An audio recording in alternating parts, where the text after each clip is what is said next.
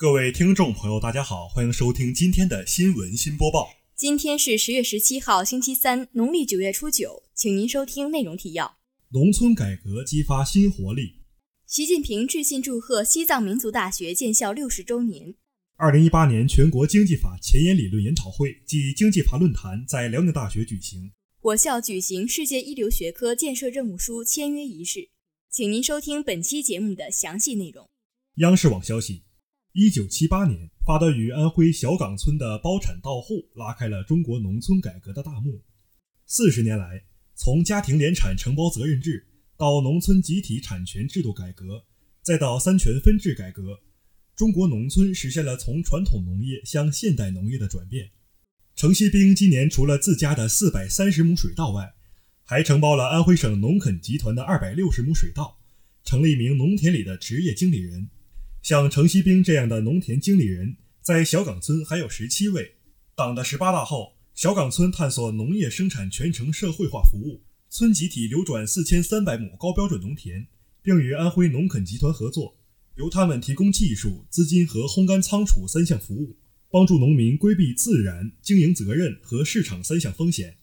而职业农民则凭借技术获取报酬。二零一六年四月二十五号。习近平总书记视察小岗村时指出，主线仍然是处理好农民和土地的关系。农村的历次改革都是在处理农民和土地的关系。当年小岗村实施的大包干，让农民有了自己的承包地。二零一三年，农村土地集体所有权、农户承包经营权确权颁证全面启动，小岗村成为全国首批试点之一。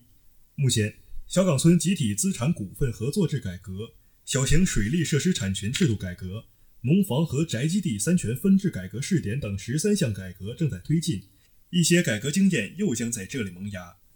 本台记者董一凡报道。央视网消息：中共中央总书记、国家主席、中央军委主席习近平十五号致信祝贺西藏民族大学建校六十周年，向全校广大师生员工和校友致以热烈的祝贺。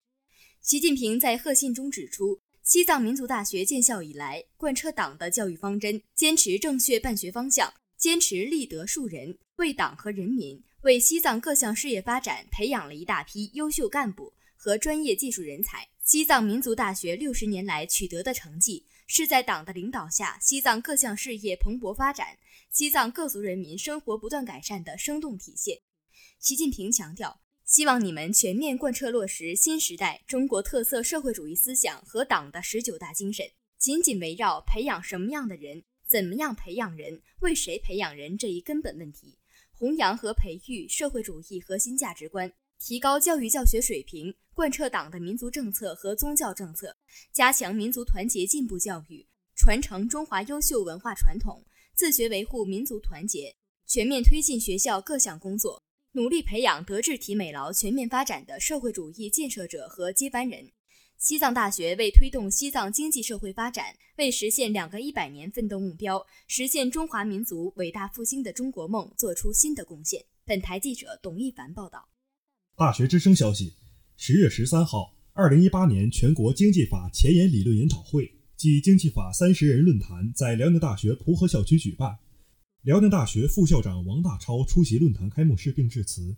中国法学会研究法学研究会会长、北京大学法学院教授张守文，中国法学会银行法学研究会会长、中国政法大学教授王卫国，中国法学会财税法学研究会会长、辽宁大学新时代财税法治研究院院长刘建文等经济法、银行法、财税法领域的专家学者。以及来自法院、检察院、律师事务所等实务界人士参加会议。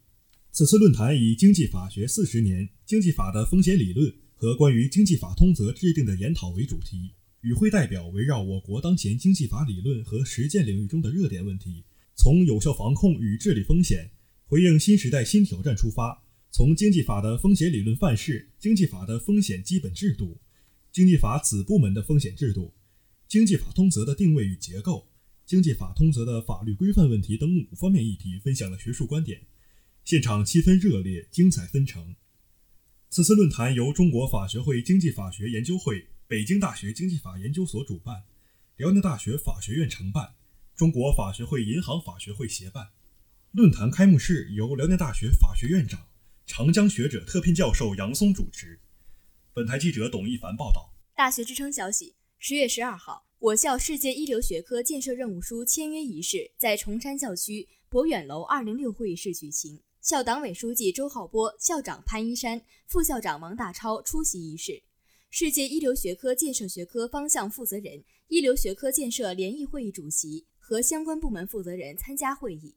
会上，周浩波书记在讲话中指出。全校上下要进一步深刻认识到世界一流学科建设对辽宁大学的重要意义，充分发挥学校党委和行政在双一流建设中的重要作用，举全校之力加快推进一流学科建设。相关部门和学科人员要保持不进则退的危机意识，尤其是相关部门既要按照既定制度，又要按照科研规律开展工作，不断释放科研教学人员的积极性和创造性。要牢固树立为地方经济发展服务的意识，加大资源整合力度，切实推进辽宁振兴发展。潘一山校长传达了教育部部长陈宝生同志在双一流建设现场推进会上的重要讲话，